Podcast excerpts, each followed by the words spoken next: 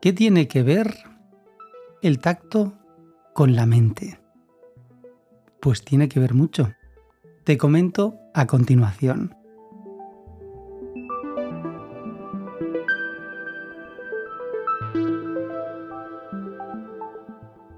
Bienvenida y bienvenido a este espacio de reflexiones contadas de una manera diferente.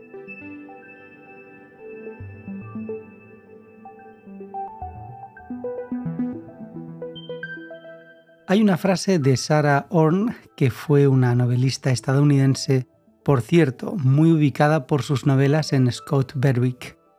Scott Berwick es un pueblo ubicado en el condado de York, en el estado estadounidense de Marine. La frase que se le atribuye a Sarah Orne es esta.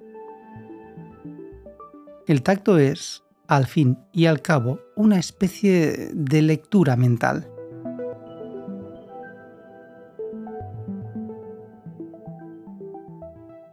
Vamos a desgranar esta frase, porque al considerar el tacto como una forma de, entre comillas, lectura mental, se podría sugerir que a través del contacto físico podemos percibir o incluso comprender aspectos emocionales o mentales de una persona.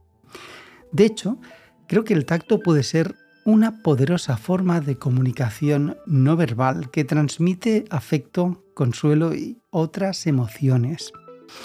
Y, es así, el tacto sin duda es uno de los cinco sentidos humanos muy importantes al tener la capacidad de percibir la presión. ¿eh? Eh, pongo el ejemplo, cuando le das la mano a alguien y notas esa presión en la mano, ahí es cuando detectas en la otra persona, si es un apretón afectivo y, un buen apretón o sencillamente es un apretón descafinado que no te ofrece nada más que una especie de desconfianza.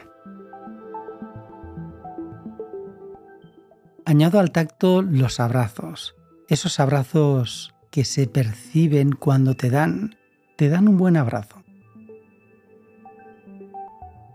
También se puede percibir en el tacto la textura, la ternura y, bien, otras cualidades de los objetos que a través del contacto físico te puede transmitir.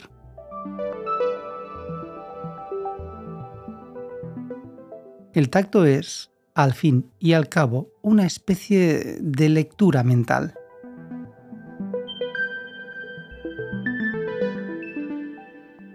Gracias por escuchar el episodio de hoy y por aceptar que el tacto es una base importante de la esencia del ser humano.